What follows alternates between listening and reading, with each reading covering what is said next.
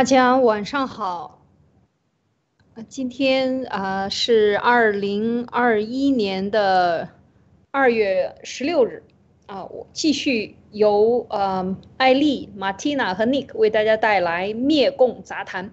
今天呢，我们要谈一谈关于文贵先生推荐的这篇电影啊，这个叫《白老虎》啊，叫《白虎》，是印度二零二一年一月份刚刚上映的这样的一部电影里边讲到的内容。当然，他也解读了，我相信我们的很多战友也看了这个电影。那么，我们今天就这件事情来谈一谈社会主义思潮对世界的入侵，这就是我们今天要谈的。当然，呃。对世界的入侵，我们之前在路德社在爆料革命中谈到了很多对美国和西方世界的入侵。中共在“一带一路”当中的这个对沿沿这个“一带一路”的各个国家的六十多个。国家的这种入侵啊，它通过这种经济方法的这种经济侵略的方法，来达到对世界的形成一种互相依赖的这样的一种关系，然后来来对中共形成一种依赖啊，或者中共通过中共国的咱们国家中国人民的勤劳的这个生产，然后把它作为世界的加工厂。呃，然后对让这些高端的国家或者这些发达国家或者是第第三世界国家更多的对中国的制造产生依赖，以形成这样的一种威胁力，啊，一种震慑力，对世界各国的这种渗透的力量。从经济上，那么今天呢，我们再讲一讲是这种社会主义的思潮啊，就是不讲在发达国家，我们就讲在东南亚或者南亚或者在非洲，在世界各个国家形成的这些贫穷落后的地方的国家形成的。这个，呃，社会主义思潮到底是怎么开始的？或者说它形成了什么样的入侵？那现在社会上达到了什么样的效果呢？就是从这几个点里边呢，我们也可以谈谈，也可以谈谈这个电影。所以呢，今天是和大家的这样对这个电影入手的一个对社会主义思潮的一个分享，以及我们的一个反思和对它这个思潮对世界入侵的这样一件事情的一种警醒。嗯，先说这个电影呢。这个我不知道大家看过没？这个电影呢？我 Nick，你看了这个电影了吗？Martina，看了。哇。两个多小时很长哈，这个电影里边主要讲的这个内容呢，就是文贵先生也已经讲过，我们在这儿大概简单的说一下，就是这样的一个底层的非常底底层，我们知道印度是最典型的，而且它是几千年传下来的这样的一种，嗯，这个社会种姓制度啊，而它是从呃北部的，或者是说它的优等人都是雅利安人，那么它的低种姓的人呢，就是土著的黑印度人，相信我们在。在南亚，在阿拉伯，在东南亚生活的很多的战友呢，或者是说在西方各个国家生活的很多战友呢，对印度人还是有比较多的了解的。那么除了这种高阶层的做律师、做医各种师啊，就是律师啊、牙医啊，啊，做这种专业的会计师啊等等这些专业都有很多的，在世界各地英语世界里有很多这样的印度人以外呢，但是对这个。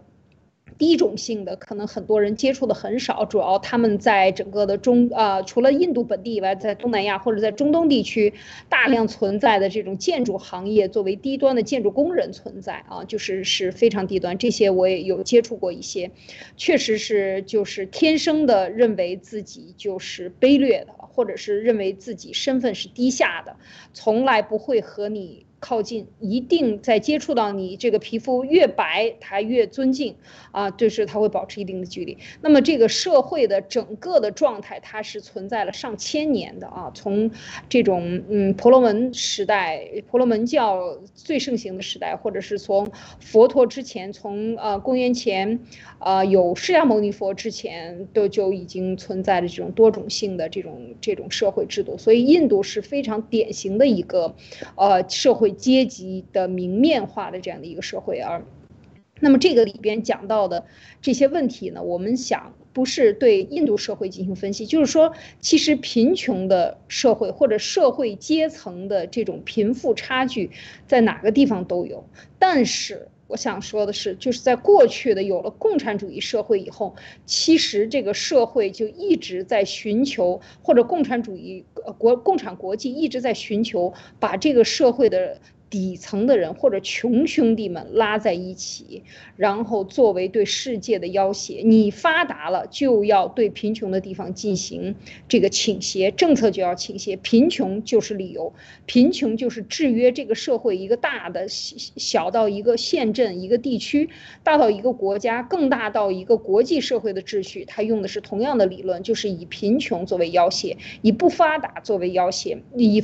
以平均人权，以这种发达国家的平均人权或者人人平等的这种自由博爱的精神，去来要挟发达国家，或者是说产生 GDP 为世界经济发展推动更多的地方，要求他们。把挣来的钱更多的向这种贫穷地区倾斜，这就是整个的可以看到，这是这个社会的现在出现的整个国际社会出现的一个大的思潮的方向，或者他已经通过国际社会组织，呃，像联合国或者一些 NGO 来进行执行，或者通过他的媒体在进行宣传，认为这样才是对的，你就应该。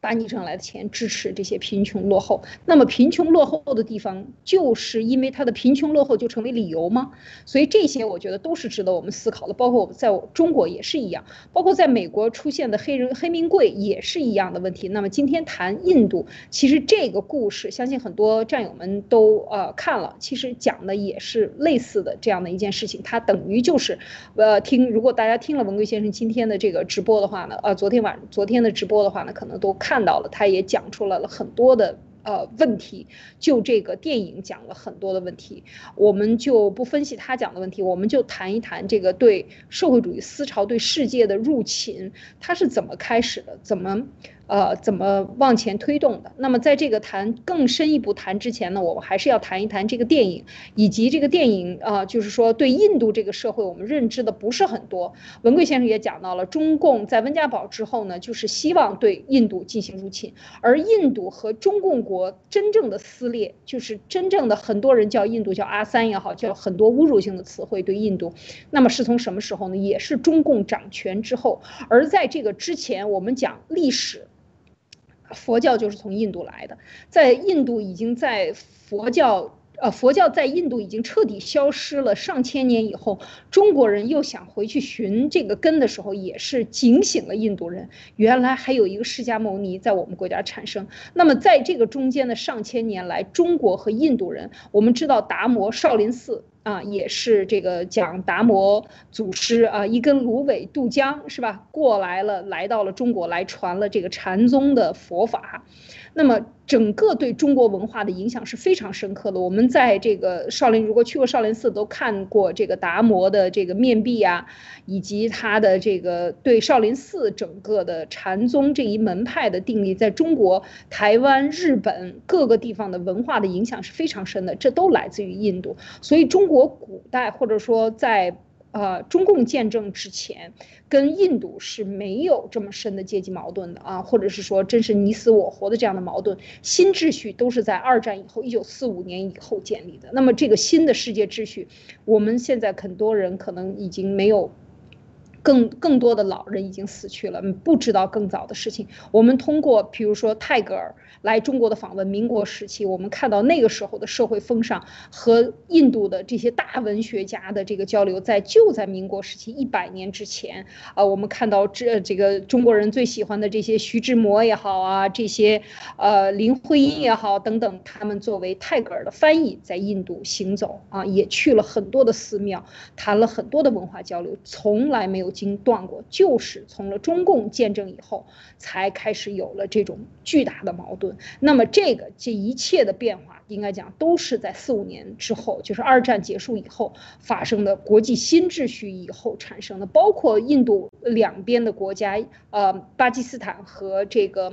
呃，孟加拉，它分裂也是在四五年之后，他们那搞事啊，在搞这些思潮都已经存在了，这些想分裂的思潮，我们刚才讲到的对世界进行分裂的这种分而治之的穷人管穷人，穷人联合起来一起来对抗富人的这些，其实都存。在，那么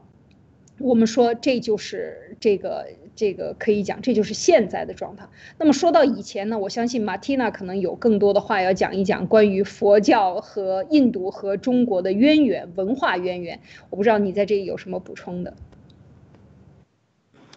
哦，我关于佛教和印度，呃，因为在我现在生活的这个国家，我其实非常喜欢在这边的印度人。我是每个星期都要去印度的街去逛几圈，呃，在我身边这边的印度人是非常和善的，呃，因为我也去过马来西亚，就是在马来西亚的时候，我也接触了一些印度人，呃，我可以看到在不同的宗教的熏陶下，不同的这种印度人对人的态度。在马来西亚，很多的时候，我不知道就在那边躺在街上的印度人，他们是信什么样的宗教？因为他在那边好像是属于三等公民，就是呃非常贫穷，而且不被人看得起的这种。所以呃，当我晚上当时在吉隆坡那边走路的时候，我会感觉到呃，就是在那个黑天暗地的地方，有一双白白的眼睛正在瞪着我，然后他全身都是黑黑的。然后我的朋友就告诉我说，那个就是印度人，你要离他远一点。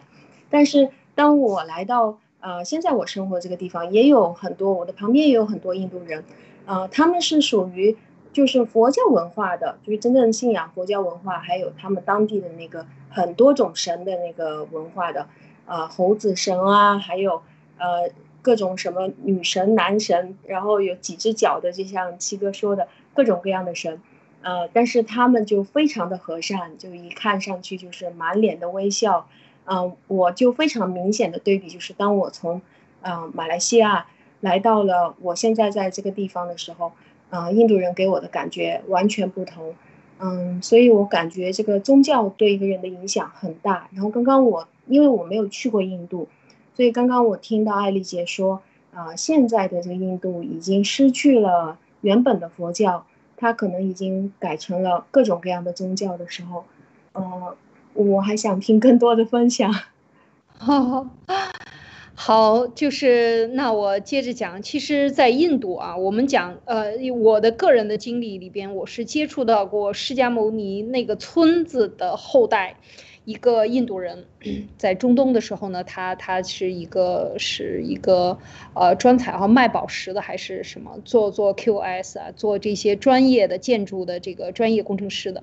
那就是和他们了解这些已经在海外常年居住的印度人和在印度的印度人是不一样的，大家要知道。然后还我还认识一个非常专业的一个精算师，呃加拿大裔的印度人。我和他们聊起来释迦牟尼的时候，他们说我们知道。他说，但是我们村子里百分之九十九的人是不知道的，老人也是不知道的。但是因为我们是受过高等教育的，我们又到了西方，我们才读了这个历史佛教史，我才知道原来我们的那个村子居然就是释迦牟尼诞生的村子。但是村子里的人可以讲，就是这个，这个这个村可以讲很大的一个范围啊，可能是一个镇啊，或者是。是多少个村连在一起，他就跟我讲，他说听，因为呃，最后是知道是因为中国人找来拍电影，然后找到我们这个地方的这个市，然后要找到要在这个地方拍，然后当跟这个地方的人打听的时候，人人都不知道这个地方曾经有过释迦牟尼佛，这个对于中国人来讲，或者是说对于。东南亚很多是小乘佛教啊，就是，嗯，就是这个这就要这个他们讲小乘佛教，其实这个上部座下部座也好怎么样，它就是延承了真正释迦牟尼佛，当时他是传到了这个西兰，就是现在斯里兰卡，斯里兰卡对东南亚整个的从缅甸呀到泰国啊，整个老挝啊这个传播佛教都是这样过来的，它是最早的一批这个宗教，应该讲在东南亚地区，人类从原始的拜物教。走向呃真正的这个文明的觉醒，就是从佛教开始的。那那个时候呢，就是说这些人已经不知道了，印度人已经不知道了。然后呢，我还接触过。在中东接触过一个印度的，这是给我印象很深的一个卖珠宝店的，他们世世代都是做珠宝的。这这个印度的小伙子呢，就我因为经常去逛他的店，他里边很多印度、巴基斯坦的这些宝石啊、钻石啊、翡翠啊、玉啊什么各种各样的，和七七七百怪的非常漂亮。然后他做的，我经常去逛，然后他就跟我聊，他说你是从中国来，我能请请请你一件事吗？我说什么事？他说你能帮我带一本英文版的佛经吗？我非常吃惊，我说因为他是印度来的，我说你们国家没有吗？他说我们国家没有佛教的经典，我们只信印度教，印度教是多佛的信仰，已经完全不是跟这个呃，在这个电影里讲到是两呃两千多万个呃佛啊，两千多万个神明的这个崇拜，各种各样的神明，那么就是说是非常复杂的。已经彻底没有了这个佛教的这个信息，他就问我，我后来就很感慨，非常非常的感慨。然后我就从中国带回去很多的这样的翻译好的一些经典，然后带给他，他特别的感激，然后跟我聊天，就讲给我听，说他是十八岁的时候，他们有这样的传统啊，就是说。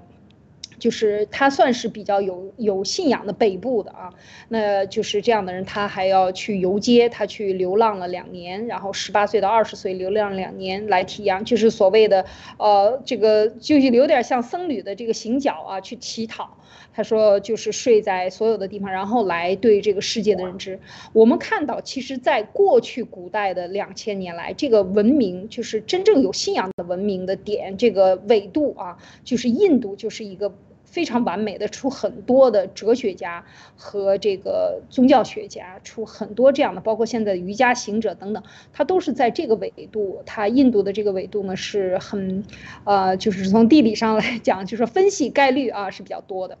那么其实这就是说了，他现在这个社会呢。回过来讲，这个社会它因为没有了佛教信仰，它已经变成多佛或者多种信仰的一个存在，一个非常复杂的信仰，有信正的，有信邪的各种信仰。所以在这个电影里，《白老虎》里边呢，它其实就讲了一个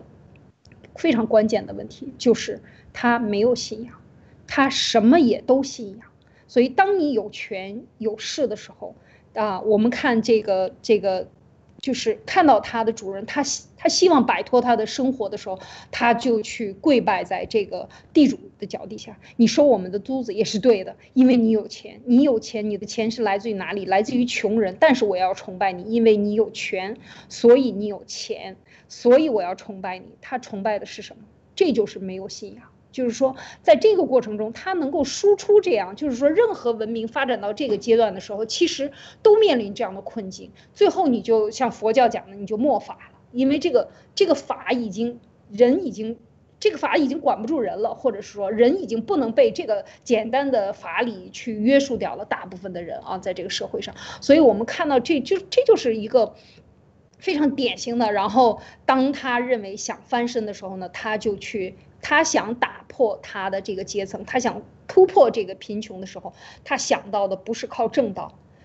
而是靠杀人。就是我这突破这个阶层，我再再一个突破，最后我突破的是什么？我用的是什么？我用的是暴力，我用的是恶的方法。啊，这文贵先生说他可能万劫不复，永远不入六道轮回，六道都容不下你，你干的太邪恶。这是文贵先生讲的这个这个对他的这个分析。其实我们说的现在社会主义思潮，回过这个头来，我觉得就是真正的这个社会主义思潮，他对人的教育就是这样，非常非常的典型，就是讲的社会主义，或者是说社会主义怎么样在印度。是是这样形成的，或者他如果我不知道他这个导演的目的是什么样的，他是在夸赞，还是在用一个冷眼来拍一个社会的现实？我我认为可能是后者，就是说这个就是这个冷酷的现实。那在中国社会不也是一样吗？当你入难的时候，你会发现你的朋友都离你远去。那恨不得有多少人为了在背后插你一刀子，他可以爬上去的话，他就爬上去。为什么？因为笑贫不笑娼，只要你有钱，你有势，你就是得到别人尊重，你就可以炫耀。这就是现在的风向，而这个风向是非常邪恶的，是文贵先生讲入不了六道轮回的，太可怕了。但是这个应该讲就是现在的。现在的这个趋势，它不仅仅是已经入侵到印度啊，印度，嗯，这个应该在讲中国通过共产党员，通过“一带一路”，通过这“一带一路”的这种流氓的手段，然后慢慢让这些国家都麻痹掉，认为这才是对的，强势的就是牛的，集中力量办大事就是对的，就是应该这么干，因为这样干才能把那些弱民管起来，然后世界上的弱民越来越弱，弱民越来越多。啊，然后立中共是消灭不了弱民的，呃，这个这个制度，改变不了消灭，就是弱民越来越多的制度，就把弱民消灭掉啊，就是制造病毒也好，弄人斗人也好，总之消灭掉一部分，呃，被这个所谓的弱肉强食，或者说这个自然发展啊，强者胜弱者，然后自然淘汰，他用这样的理论去为他的邪恶去。呃，套上的时候，这个就是整个的一个逻辑，他把它推行出去，哎，但是对很多极权主义者或者热爱权力的人，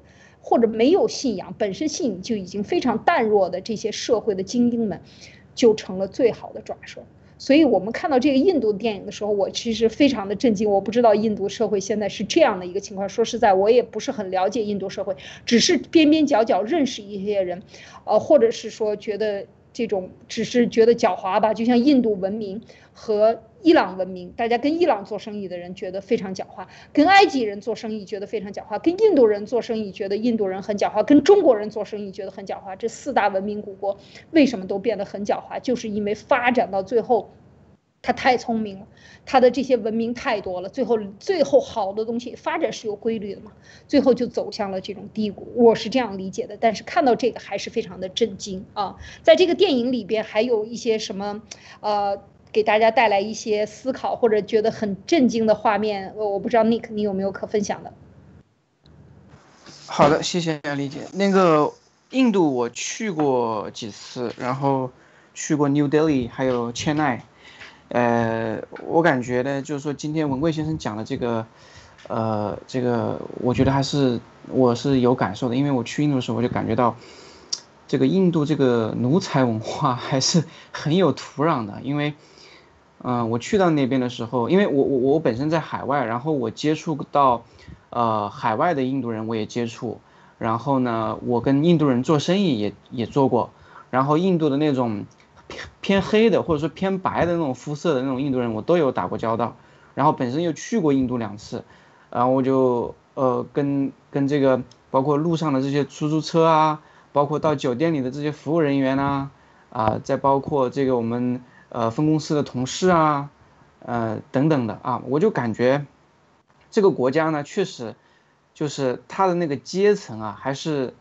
还是摆在明面上的，就是说，这可能跟他的这个种姓制度有关系啊。所以，呃，然后，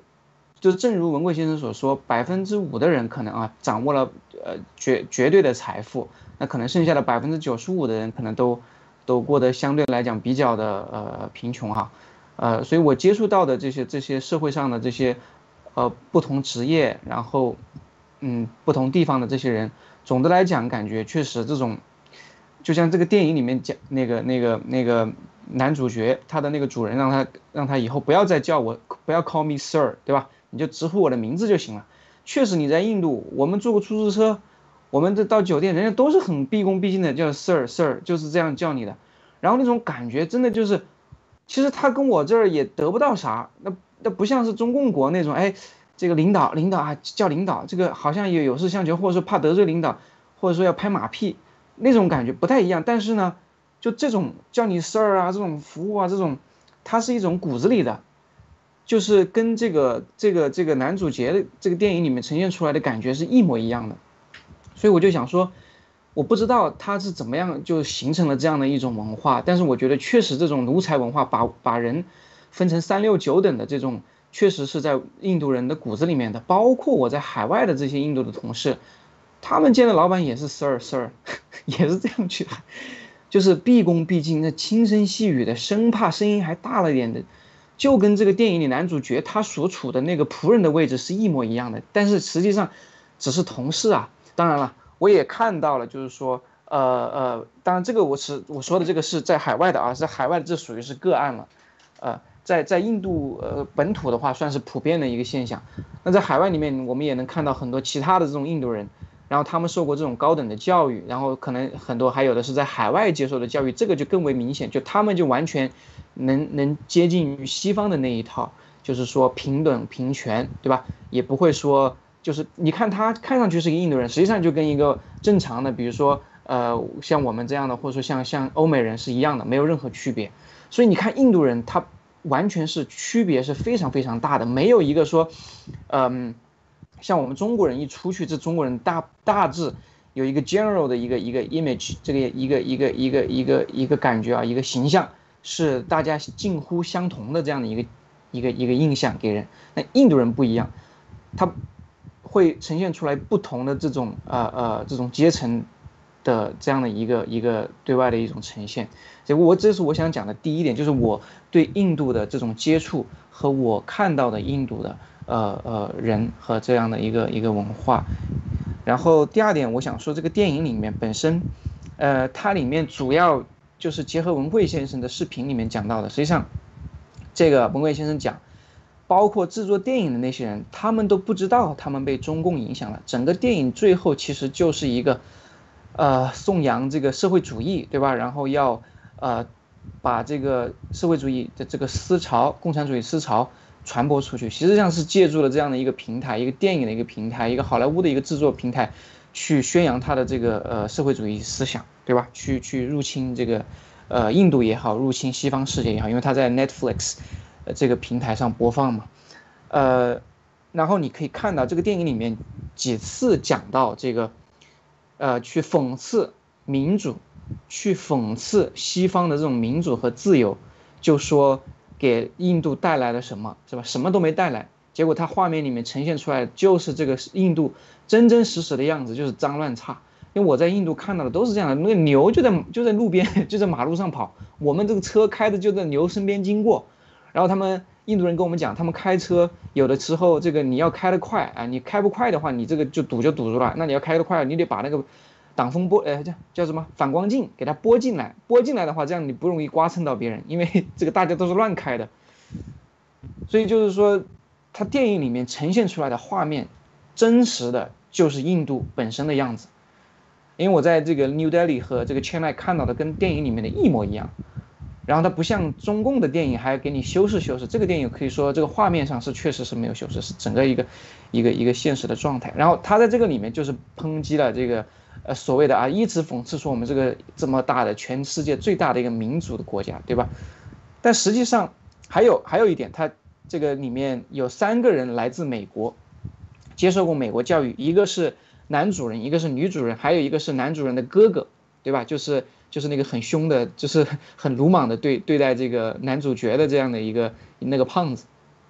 这三个人都是在美国接受教育。你看他们三个人的形象，或者说他们。在电影里面发生的事情啊，哥哥是一个很暴力，对吧？很粗鲁的一个一个形象。然后呢，呃，这个男主呢，最后是接受了美国教育，从一开始的不，呃，不能接受印度的这样的一个呃腐败文化这种状态，到最后，呃，他决定留在印度，说这才是我的国家。他的这样的一个转变，即使他在纽约上了大学，对吧？接受了教育。然后女主，她是。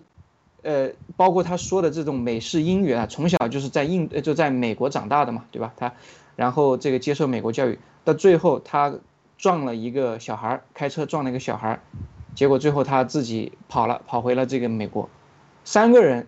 都接受过美国的教育，应该是对吧？然后最后呈现出来是三个这样的形象，所以你可以看到这个一电影里面埋着，所以就埋着的就是说去讽刺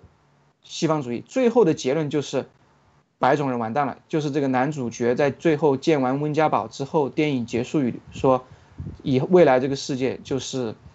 黄种人和呃这个棕色肤色的人种，就是他们印度人的天下。然后前面也在讲说白种人完蛋了，什么吸毒啊，这个同性恋啊什么等等的。所以这个电影确实你看完之后，再加上七哥的这种点评啊，它里面无时无刻的不在讽刺。这个西方民主、自由和文明，无时无刻的不在宣扬社会主义，最后的结论其实就是像七哥所说，依靠这个共产党 老大，而且整个制作过程，居然这些电影人可能很多都不自知的参与到这个替共匪做宣传的这样的一个项目中来了。嗯，确实是。对，然后呢，呃。然后呢，你我我自己的感受，他这个电影对这种美美国主美国民主自由的这种讽刺，西方文明的这种讽刺，其实跟我们国内无时无刻不在宣传的“美帝之心亡我不死”的这样的一个呃宣传手法实际上是异曲同工之妙。为什么呢？就是说他在不断的累积这种，呃，因为他想他想要这个入侵或者说是，呃，南京黄印度，他想要在亚太地区中印说了算，对吧？他想把这个国家给他控制了，那他其实在不断的积累他的这种民意，就是白人或者说美帝的这种民主自由是过时的，或者说是不靠谱的。他在不断的累积，或者说不断的去去洗脑印度的民众，去积累这种民意。一旦某一天，他需要用到的时候，就像某一天在国内他需要跟美国干仗的时候，他随便说一句美国的不是，就会有无数的人去响应。因为我们长期被洗脑，美帝之心，美帝亡我之心不死。所以其实共产党你可以看到，他这个长期的工作，他一直在进行，他不断的在累积。其他这个非洲也好，印度也好，对吧？这种民意，最后你结合文贵先生所说的三这个一三五七九里面的灭白计划，实际上它就是中共的全盘计划中的一个小小的部分。而这个电影恰好就是在这样的一个短短的两小时里面，对整个它的这种布局计划的一个呃缩影，或者说是一个呈现。这个是我看这个电影电影之后和结合文贵先生的视频后的一个呃一点一点呃分享理解，嗯，谢谢。嗯，说的太好了，就是这个嗯，对电影里边讲了很多很多的信息，嗯，然后我不知道马蒂娜还有什么要分享的关于电影里边，我不知道你看了没有。就是对这个电影本身里边的哪些情节，像刚才 Nick 这样的，你看到哪些有呃特别值得关注的地方？嗯，我没有看这个电影，然后我刚刚在在偷偷的看那个关于这个这个电影的影评。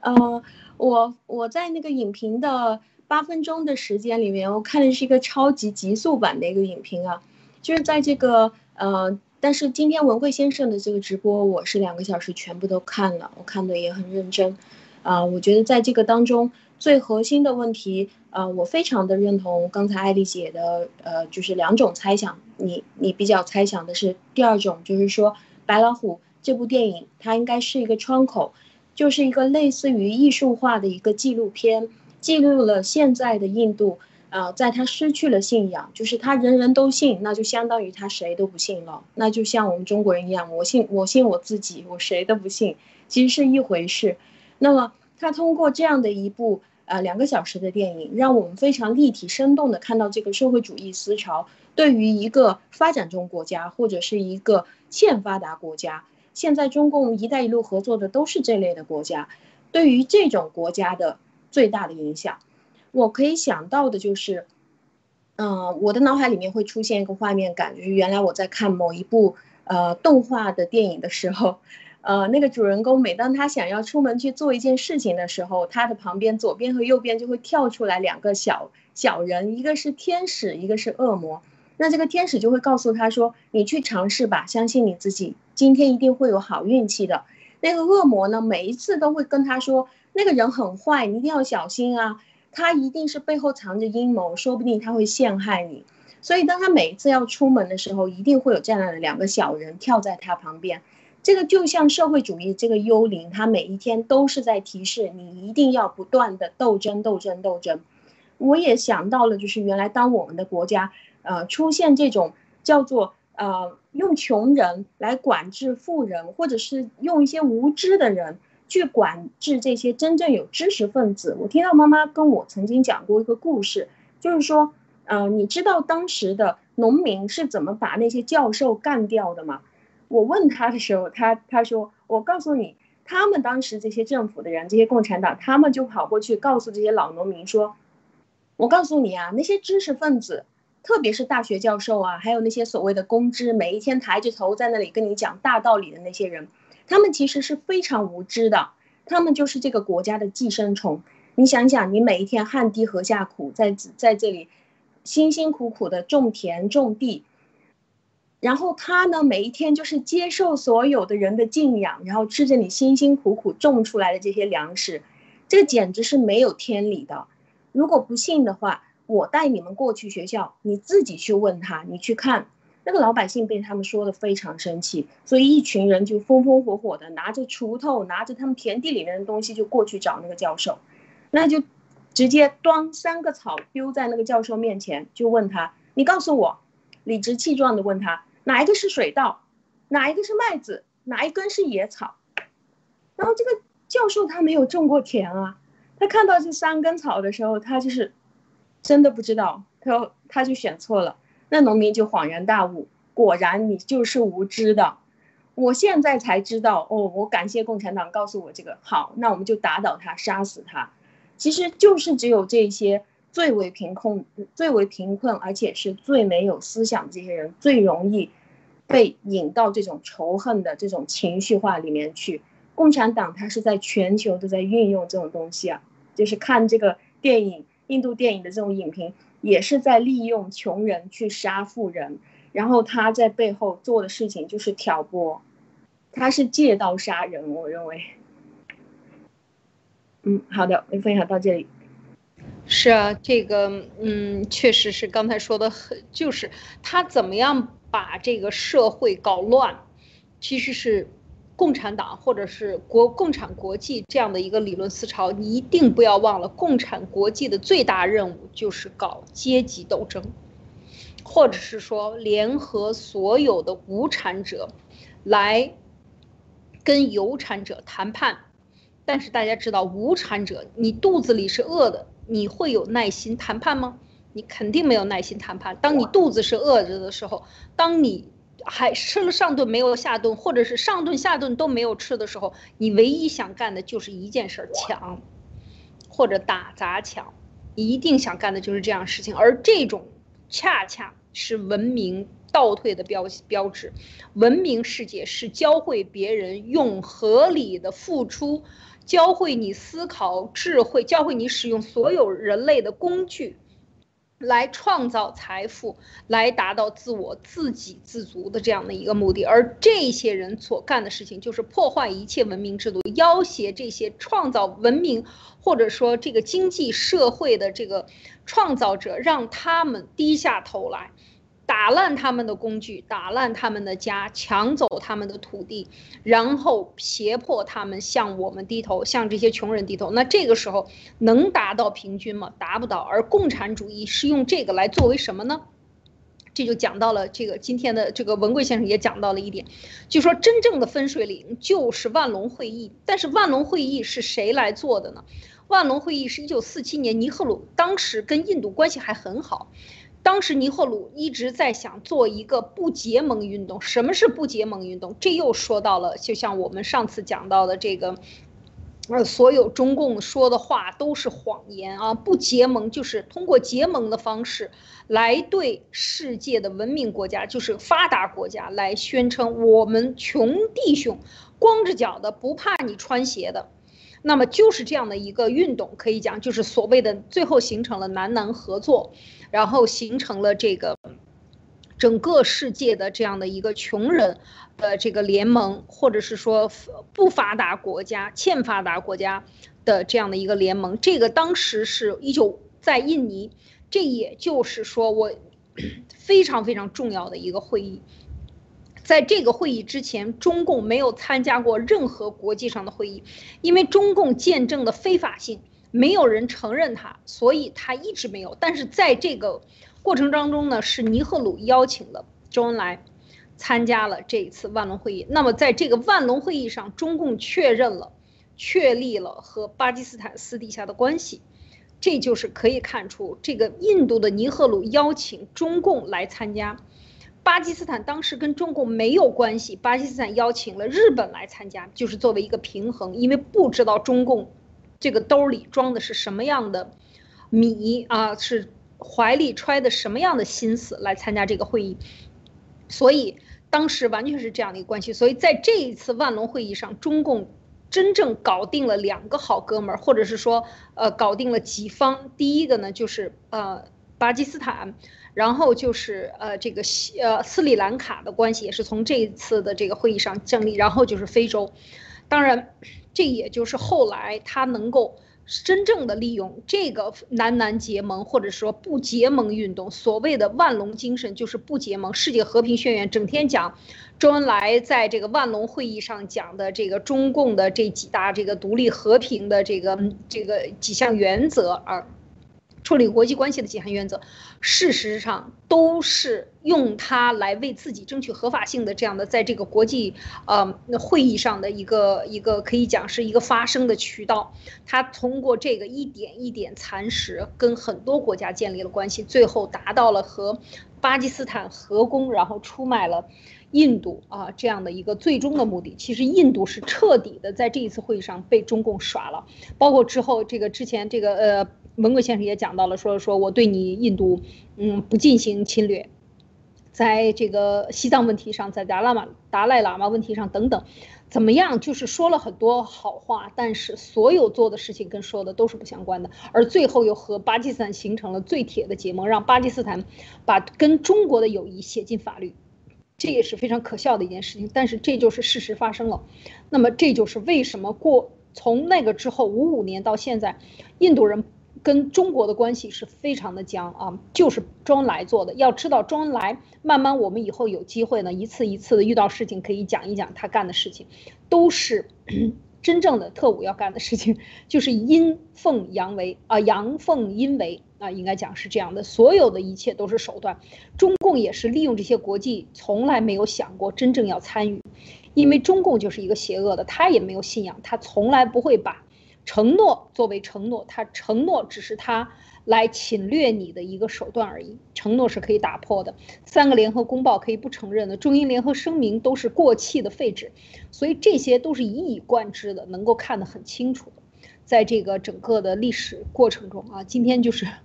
我讲的比较多这些关于中共在东南亚的这个入侵，其实这些。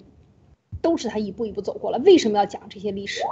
讲历史讲多了，大家就看清楚原貌了。就是像看一个人，他天天说自己好，你去看一看他的家庭，看一看他的成长经历，你再来评判这个人穿着西装的这个小流氓到底他是真流真流氓还是假君子伪君子，所以你就能分得清楚啊。在这一点上，就是讲到这一块呢，我不知道。啊，Nick 有什么要分享的？嗯，我想说，就是说，我想接着刚才谈啊，就是说，呃，整个，呃，还是谈谈这个印度啊，就是说，我觉得印度实际上，呃，它是非常适合共产党去在这个土地上去，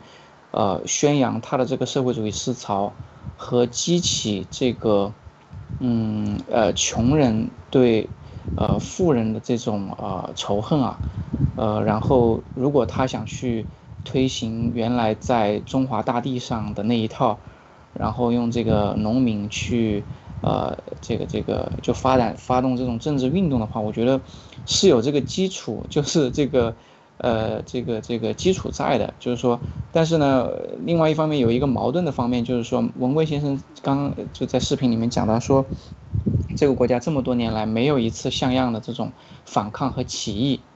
啊，就是说，呃，不像我们啊，中华大地上还有这个陈胜吴广啊，啊，八九六四啊等等的，对吧？包括现在咱们这个爆料革命，啊，所以说这个他的这个群众基础有，但是呢，要在印度啊发生这样这种两就是富穷富这种阶级的这种实实际的这种对抗的话。可能不是那么容易，但是这不妨碍中共通过这种渗透蓝金黄，然后这种用这种呃意识形态去去影响啊印度这个这个国家的人民去反抗，或者说是去仇恨美国。因为我接触到的几个啊印度来自印度的这个朋友，他们就是发自内心的就是说，就是有点亲中反美的那种感觉。然后他们就说，这个美国啊，在用这个可口可乐，那个可口可乐是带毒的，来谋屠害、谋害我们印度的这个同胞。然后他说，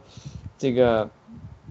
然后列举跟我列举啊，这个美国种种的这种不是，还曾经给我发过一个视频，说，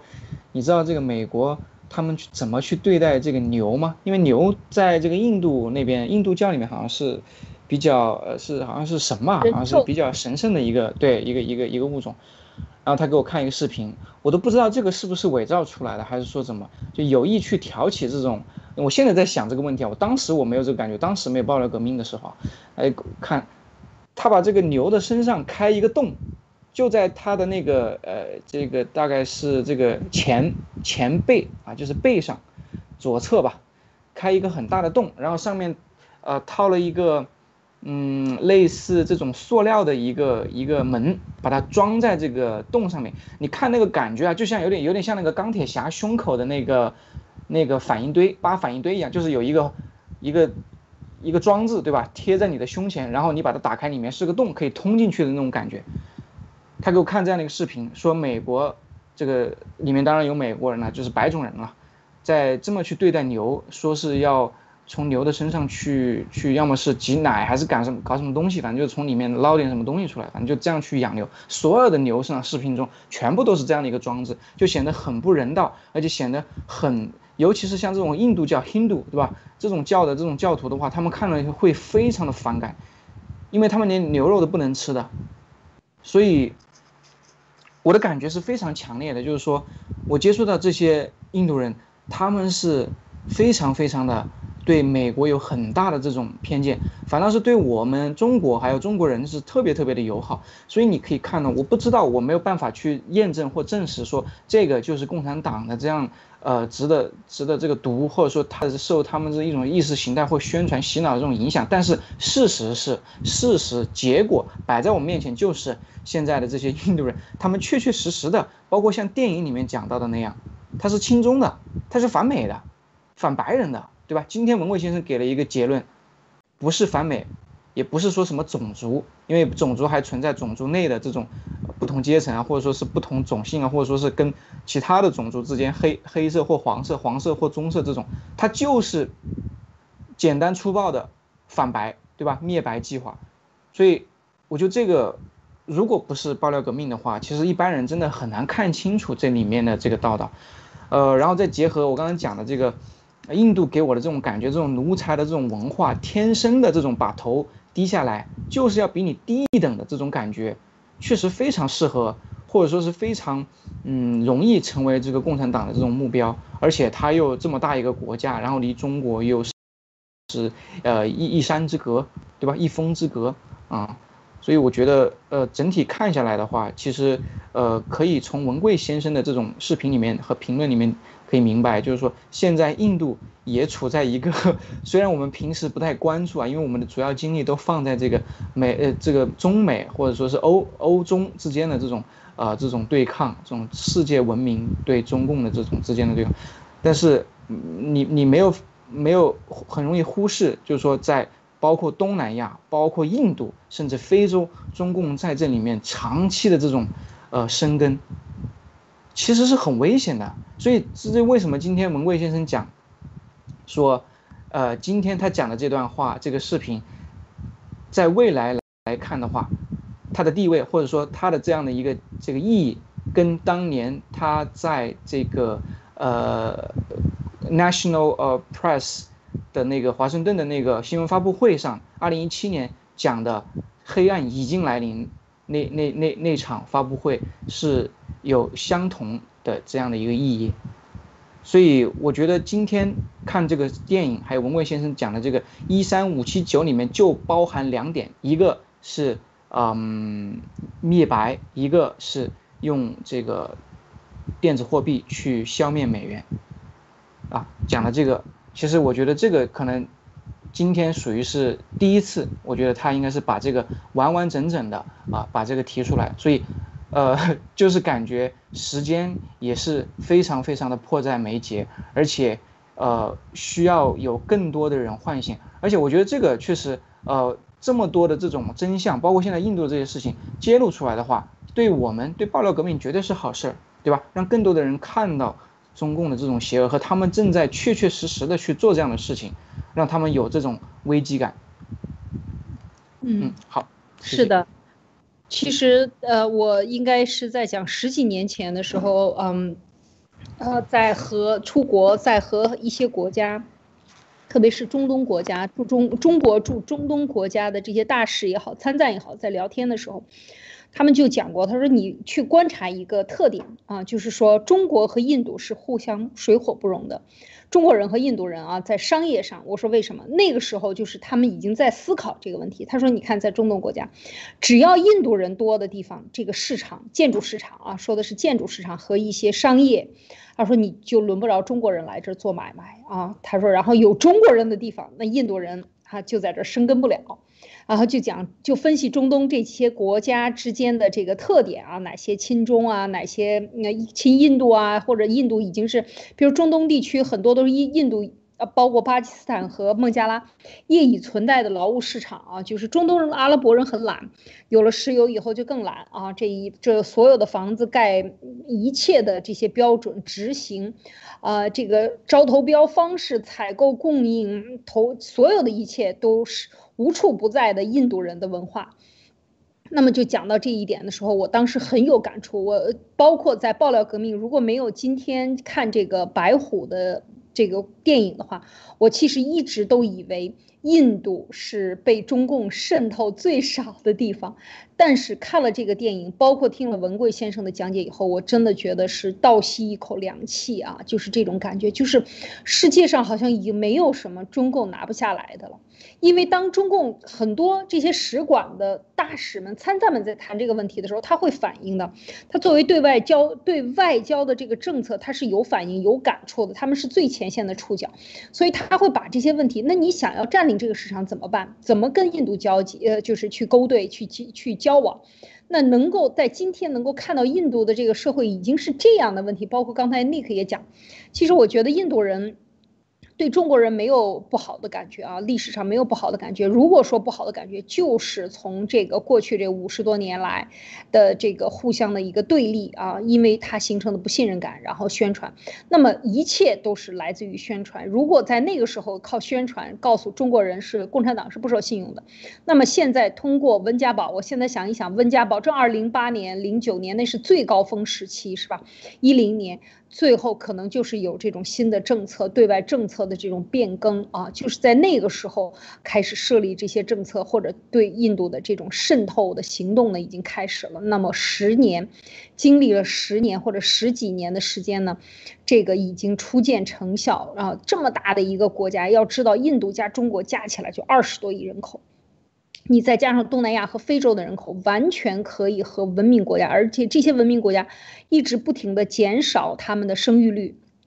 包括欧洲，大家知道都是负啊，日本啊这些生育率，那它联合非洲，再联合过去美国的最大的影响国就是南南美，包括巴西呀。啊阿根廷啊，等等这些，大家我们过去的爆料中讲过很多，这是中共一直在这些地方进行渗透。如果把整个的南部都拿下来，那么就变成了真正的南南合作。也许他领导的这些。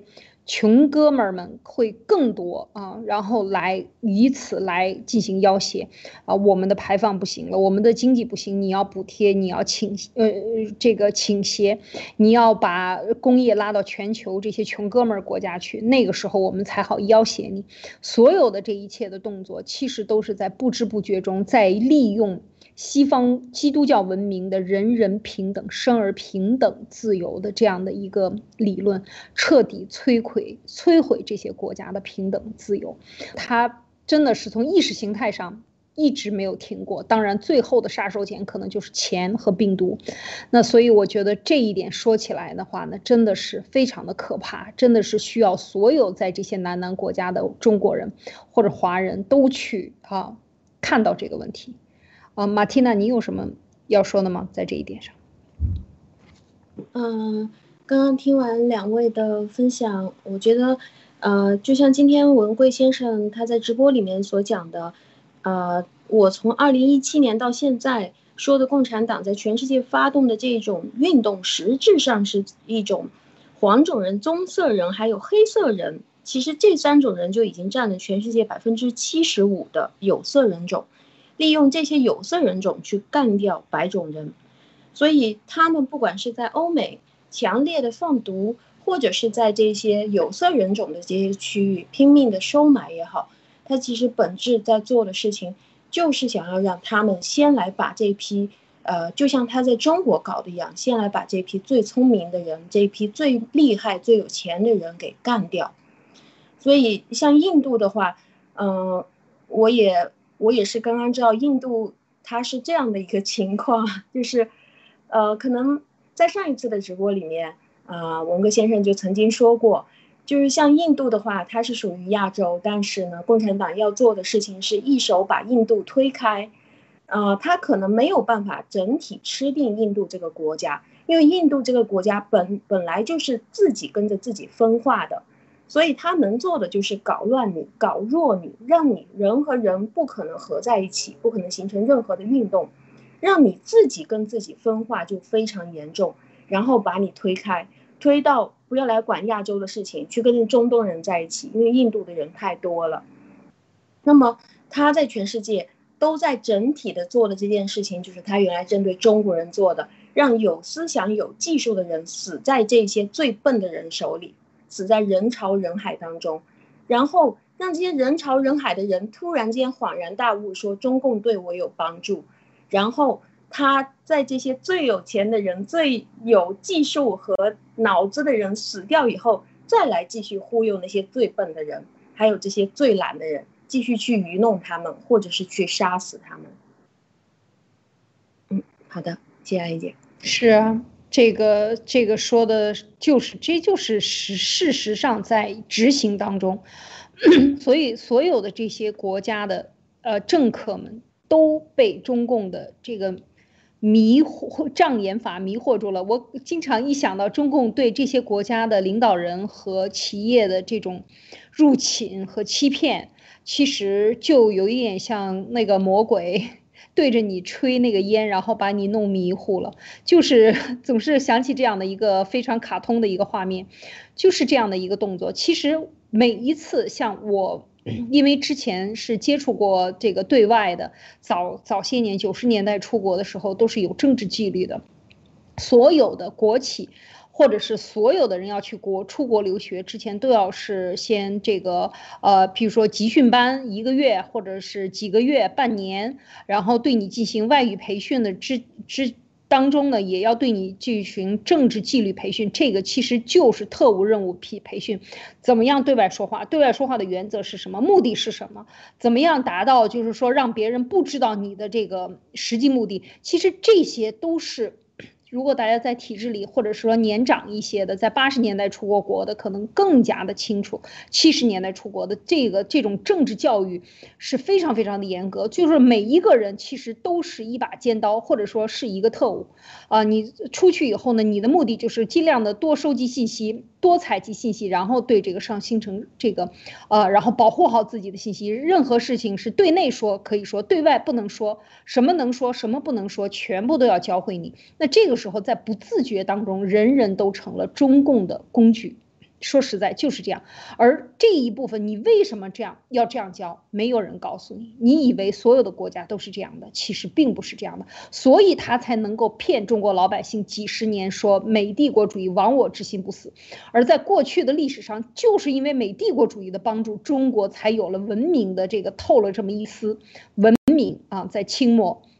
所以看到这些这种谎言能够大行其道，在各个。企业在各种教科书里边这么来宣扬的话，真的一个是就是说共产主义洗脑的这种邪恶，他对自己人的洗脑的邪恶。另外也是说，这我们的无知和信息的不对称是多么的可怕的一件事情。而现在他又用这种催眠的方法，继续在这些这些像印度这样的国家，它本身就刚才我觉得那个讲的就是很很到位，就是奴才文化。但是大家要知道，在这种国家里入侵，它非常的有土壤。这种奴才文化可以被共产党利用来干什么呢？就是他当面是奴才，背后捅刀子。我们看刚才看这个电影里的两张照片也能看得出来，一个是他去亲你的脚，另外一个就是在你背后把你杀死。而这种东西都是没有信仰，或者是说没有开化的人的这种做法，所以这个都是。这个可以讲是这个文明世界的糟粕啊，是我们应该摒弃掉的。但这恰恰是最容易被利用来搞革命的、搞仇恨的因为搞革命一定要搞仇恨，是吧？就是这种革命，共产党的革命就是要通过仇恨来统治，利用仇恨的力量和抢了地主，你当地主的这种，这种呃许愿啊，你就可以，你就可以代替地主吗？这个电影里也是这样，你才能够完成你的完美的退化，这才是最可怕的。这一切都是邪恶的理论，而事实上，你没有真善，没有上帝给你的这这个光，告诉你真正的这个业。业果业呃轮报轮回的这样的一个因果，其实因果很简单，就是你做什么事自然产生什么结果，枪打哪儿，最终它总是要打到那个地方去的。你朝着恶的方向走，你怎么可能去走向呃去这个走最后完善一个善的社会，或者是一个正常的良性运转的社会呢？肯定不可能的嘛。所以这个就是他把人让人。这个输出的这些东西，最后就是让人看不到这个社会的最终的结局，只看眼前的利益，人人自顾自，哎，太符合中共的这个，这个 育民武术的这些做法了。所以我觉得，就是说对印度这样的这么大国的一个入侵，十几亿人口造成的伤害，它是不仅仅伤害的是这个印度，还伤害中美印之间的联盟，还伤害真正的一。整个英语世界，因为它是英联邦啊，整个东印度公司这四五百年来建立的，在东方建立的文明，以及在这些所有的英联邦国家建立的这个秩序，用法律、用文明来约束的东西，就能很容易的就把你击垮。所以这个才真的是，真是可怕啊！Nick，你有什么啊最后要补充的吗？呃。其实我觉得这个中共对印度的入侵，它并不是说它要，呃，就是说，呃，去控制印度，或者说是，呃，去去去，呃，让印度这个完完全全的去听中共的。但是呢，在一个问题上，它是确实是要这么去做的，就像，呃，就是文贵先生所说的这个灭白计划，因为，呃，这个。这个人种啊，这个印度确实它有这样，它是一个棕色的肤色嘛，然后就像非洲一样，它如果中共要去呃最终实现这个呃灭掉这种白种人的话，在美国内部它可以用三 F 计划，对吧？它可以用蓝金黄搞弱搞死啊，搞乱美国。但是在国际社会，在国与国之间，在联合国这个平台上，他完完全全可以说去通过他的这种思潮。通过社会主义的这种思想的这种呃宣传啊，不管是通过他的直接宣传也好，还是通过辗转到好莱坞，利用这种呃电影的力量或者这种各种各样的手段去影响那十四亿印度老百姓的这种思想也好。他最终他能达到这样的目的，因为他把你脑脑子搞坏了，对吧？他让你接受了社会主义，他让你觉得这个西方的民主自由，最终就搞得我们印度这个到到处都是贪腐，到处都是连厕所都找不到，对吧？牛在路上跑，对吧？鞋都没得穿，光脚走在马路上。他，因为这个，我觉得可能后面可以用这个马蒂娜的这个呃讲中共怎么宣传洗脑可以结合起来，因为。这个事实确实，印度就是这样。但是呢，他就把这个问题，他可以通过他的洗脑归结到说是你这个民主自由制度的这种失败上，对吧？然后老百姓真的可能就信了，信了完了之后，他再给你搞点什么假新闻啊，说你这个对这个你们的神兽牛又不敬，是吧？这种啊，然后在最初你们记得吗？这个艾滋病毒来自美国实验室的这个新闻最早就是哦，你们可能没看过这个视频，我看了啊，就是说他们是 CNN 做了一档节目，就专门讲说。呃，怎么样？这个苏前苏联搞了这么一个假新闻，说是艾滋病毒来自于美国实验室，最初就挑选了在印度的一个媒体上，一个小报上，在一个不起眼的位置发表了这么一个阴谋论，然后慢慢慢慢发酵，通过时间，最后全世界都觉得可能想着觉得这可能是来自美国，就中共完全可以利用同用同样的方式，对吧？然后用这种他的这种手段，最后他不需要我说我掌掌掌控，或者说我侵略你，控制你印度，但是。他就让你这十四亿这个不十四亿人这个不可忽略的这个国家和这一股力量，成为一个对抗西方社会的一股力量，那你中共就目的就达到了呀，对吧？嗯，说的太好了。那么对马蒂娜对这个中共怎么洗脑，对呃通过洗脑中国人以及他的这种方式对西方世界的这种催眠，会又怎么样呢？我们明天呢继续由我们三位。呃，灭共杂谈为大家带来啊，今天已经满一个小时了，所以今天就到此结束吧。明天我们继续给大家带来关于这呃社会主义思潮对世界入侵当中关于洗脑这一部分，要我们明天着重来给大家讲解啊，来跟大家分享啊，应该这样讲。好，谢谢大家啊，就今天就到这里，明天再见。好，再见，拜拜。